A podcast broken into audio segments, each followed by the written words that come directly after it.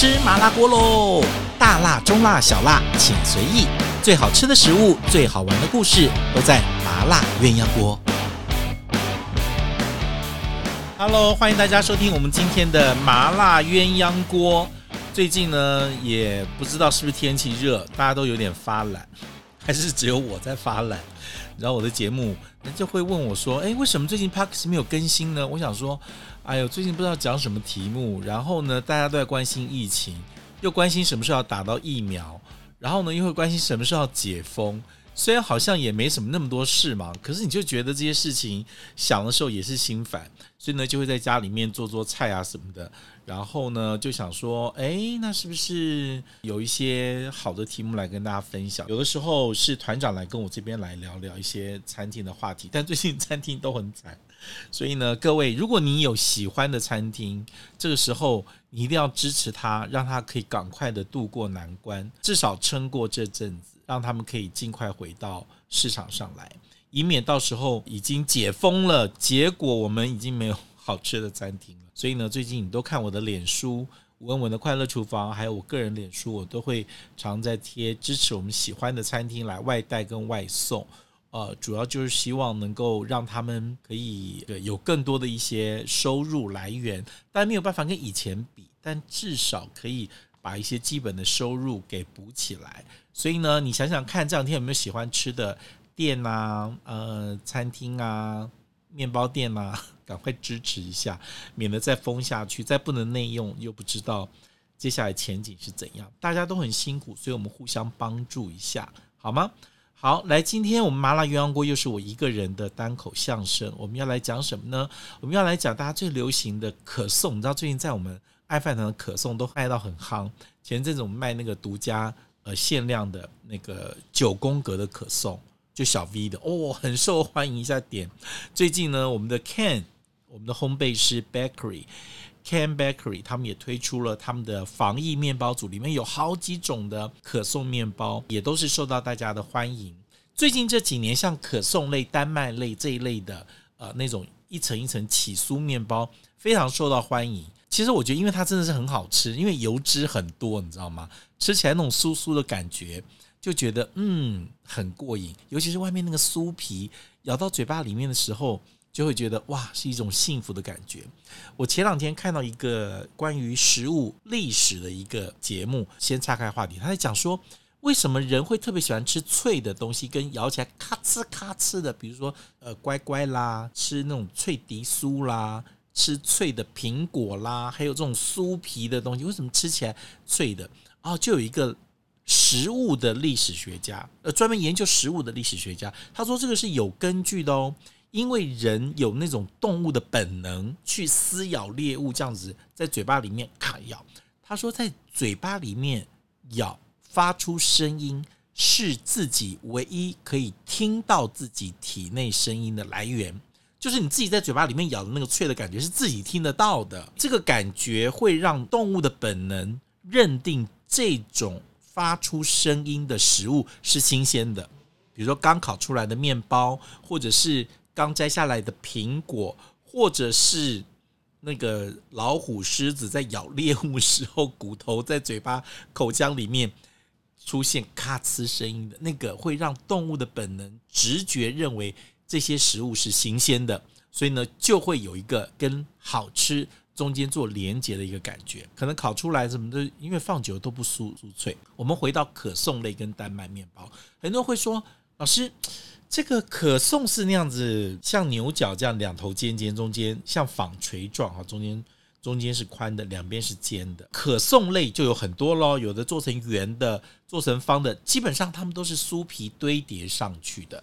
那这一类东西到底怎么样分别？来讲一下它的历史好了。其实有些食物它是慢慢去互相融合跟慢慢改变的，倒不是在一夕之间就出现的。甚至是有两种食物的发源，同时在不同的地方跟不同的文化在发展。当他们相遇的时候，或者是其中一个搬到另外一个地方去的时候，就出现了另外一种风格。所以它的历史的沿革有的时候是蛮漫长的，所以有的时候又有点相近，有的时候又是有所区隔。好，我们在讲丹麦面包跟可颂面包之前，我们先来讲早期在欧洲。如果之前有听我的节目的，应该有知道说，欧洲人他们把面粉无意间发酵了之后，放到火里面去烤，就变成面包。可在东方人把面粉放在那个地方发酵久了之后，拿去蒸，它就成了馒头跟包子。同样是发酵之后的面团，在欧洲处理的方式用烤就变成面包。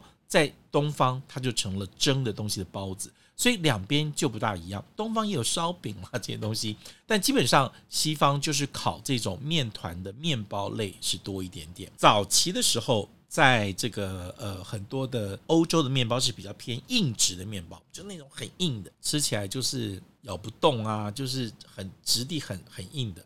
好，所以从软质的面包开始，其实就为可颂跟丹麦面包。稍微就开出了一条路，所以在硬质面包跟软质面包的分界点出现的，其实是维也纳面包。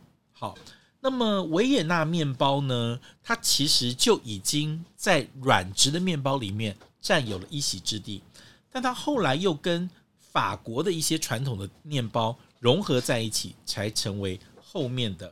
这个可颂，所以它没有一个先后的问题哦，它最后可能又呃呃软质的维也纳面包到了法国之后，跟原来的面包融合在一起，才出现后面的可颂的样貌。所以大家这个时间点千万不要用一条线来想这个事情。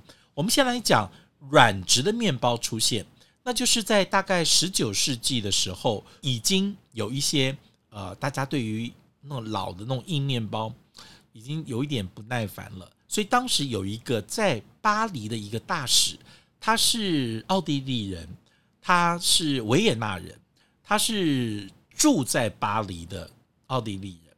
他因为喜欢吃软的面包，所以他特别从匈牙利呃进了很好的面粉。所以很好的面粉就是它蛋白质的含量就可能比较高一点点哦。然后呢，又用很好的酵母，发酵时间又长一点点，所以他就做出来了。比较少见的一种面包，在法国很少见，因为之前都是吃比较硬的面包。有人说它是软质面包，有人说它叫半硬质的面包。大概在十九世纪初，一八四零年的时候就出现了哈。那这个时候，其实在法国已经有一个长得很像牛角的面包开始在在出现了。那这时候它还没有遇到软质面包，那我们待会说。那这个面包。在当时，我们就称之为维也纳面包。所以，维也纳面包它是奥地利人开始吃，可是它最早出现其实是在法国巴黎。后来，这个面包当然也传回到了奥地利的维也纳，所以我们就把这种软质面包一直称之为维也纳面包。那这个维也纳面包它发酵时间比较短。因为它用的酵母量是比较多的，所以它的孔洞就会很多，所以它吃完之后，这个就会比较偏软质啊，吃起来就会觉得，嗯，就是比以前面包容易入口，不用那么一直长时间跟用力的去咀嚼。好，这个就是呃软质面包，维也纳面包在十九世纪初，大概一八四零年的时候出现。那我们回到。可颂跟维也纳面包，他们两个在一起的时间是什么时候呢？那么可颂其实在法国很早很早之前，大概十三世纪、十九世纪的时候，就有一种长得很像现在可颂的面包，就是中间比较宽、两边比较尖的这个面包。当时的这个面包呢，在法国它的名字叫做 Kipferl，K-I-P-F-E-R-L。那这个点心的面包呢，之前也没有那么软。他的长相像是可颂，可是当时他并不是叫做可颂。真正可颂出现的时候是在一六八三年的时候，土耳其在攻打维也纳的时候，因为晚上才出兵，那你知道面包师傅都是半夜在做面包的，对不对？所以呢，这时候维也纳的这个面包师傅凌晨在家里面揉面团的时候，就发现了有敌人来攻。所以他们就通知了当地的政府，就及时阻止了土耳其的计划。后来呢，奥地利又在波兰的协助之下，就战胜了土耳其。所以这个时候，当地的面包师傅呢，就按照土耳其国旗的弯月状设计了一款面包。就像是可颂一样，就是那个样子的形状，可以把敌人吃掉。所以这时候的可颂才出现。你想想看，那大概是十七世纪的时候。但早期可颂出现的时候，其实也是硬的，也没有那么的软。后面呢，真的出现维也纳的软质面包，长时间发酵的面包，就跟可颂做结合了。所以后面的可颂面包就有非常蓬松跟非常长时间发酵，然后中间又加了奶油之后的变化，就让它变得像是一个弯角形的弯月的。可颂，所以这个可颂呢，形状在十三世纪到十七世纪的时候，在法国就已经出现了。但软质的面包在法国出来的时候，其实是很晚，是在十九世纪的时候。所以后面软质面包的质地跟牛角形状的可颂结合在一起，才成为现在的可颂。那现在的可颂呢，其实说实在也受到了丹麦面包的影响。就是我们英文讲的 Danish。如果你去看到现在面包店里面很多圆圆的、方方的，那个一层一层酥的那个，中间可能会放果酱、放一些奶酥、放一些怎么的，当点心也当面包吃的那个，我们称为丹麦面包。它当然长得不是尖尖的，但是我们称之为丹麦面包。这个丹麦面包其实也影响到了后面可颂的质地。我们刚刚讲了它的形状，它的口感是偏软，它是同时在发生的，以及。先后再演变的。那丹麦面包其实也是源自于维也纳面包。那么当时的这个呃维也纳出现了软质的面包之后，那维也纳的师傅就开始移居到了丹麦去。所以呢，到了丹麦之后呢，丹麦这个地方因为有更多的鸡蛋跟更多的奶油，这个软质的面包，长时间发酵的维也纳面包，在丹麦就出现了变化。丹麦人到了丹麦。维也纳师傅到了丹麦之后，他们就用当地更多的 butter，就是奶油，也用了更多的鸡蛋。好，开始了一层面团，一层奶油，一层面团，一层奶油，擀就折叠好之后擀开来，再折叠起来，放到冰箱，让奶油再硬，再拿出来，再擀开，再折叠，再放到冰箱，让它变硬，再拿出来，再擀开，再折叠，这样子反复的制作，就成了那个一层奶油，一层面皮，一层奶油，一层面皮的。烤完之后的那个层叠的这种酥皮的感觉，那这个东西就是丹麦面包的来由。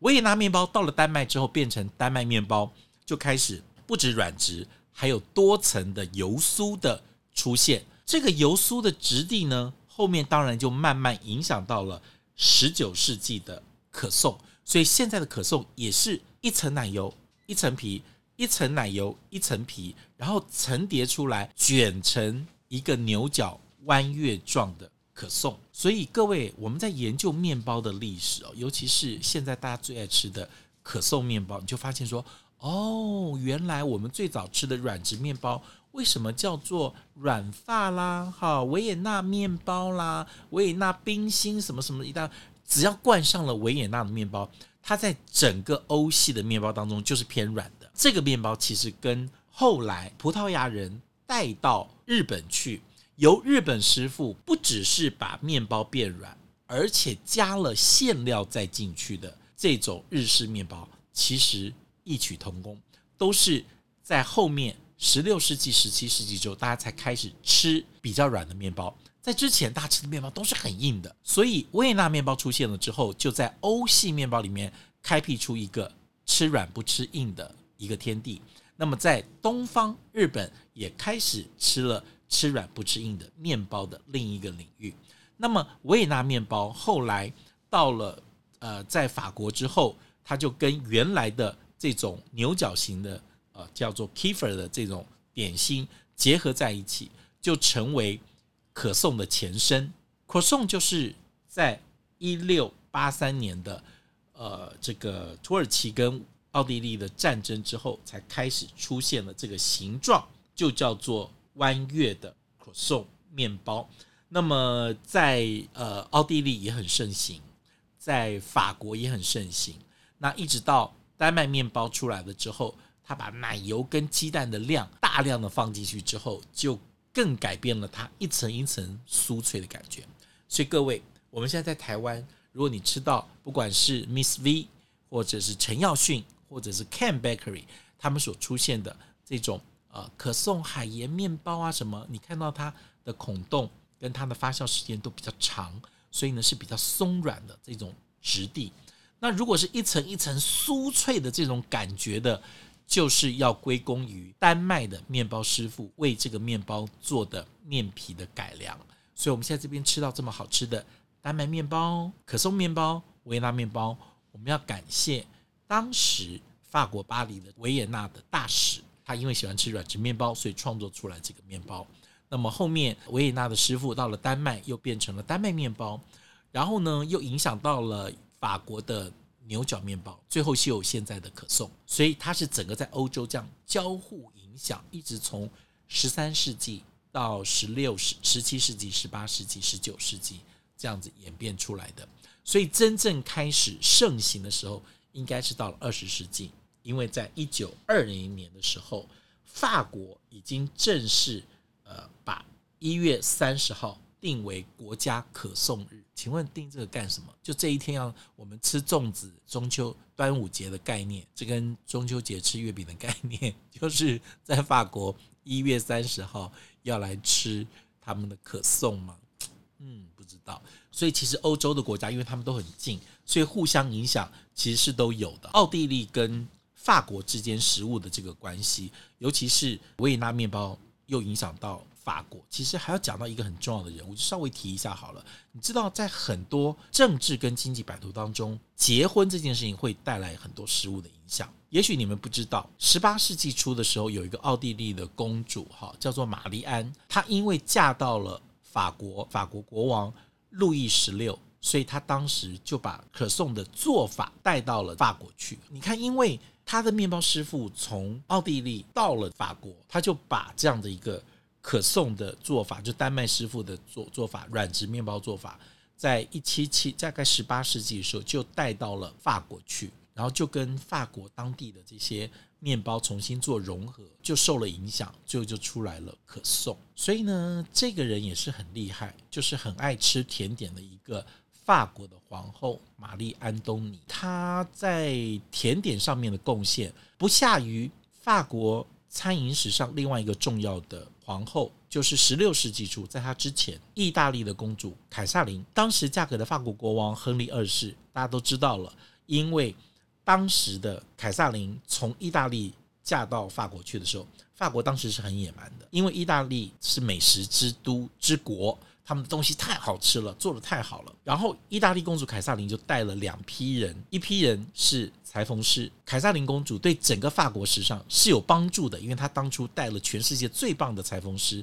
所以让整个法国穿衣服的艺术有了一个新的境界。另外一个，他带了很多的意大利厨师到法国去，那这个也影响了法国美食，所以法国成为世界美食的启蒙，要感谢。这位凯萨琳公主，她因为嫁到法国去，带了很多的厨师。那么后面，在一七七零年，奥地利的公主啊，玛丽安东尼，她就带了甜点师傅到了法国，所以她就改变了法国的甜点，改变了法国可颂跟法国面包的另外一个景象。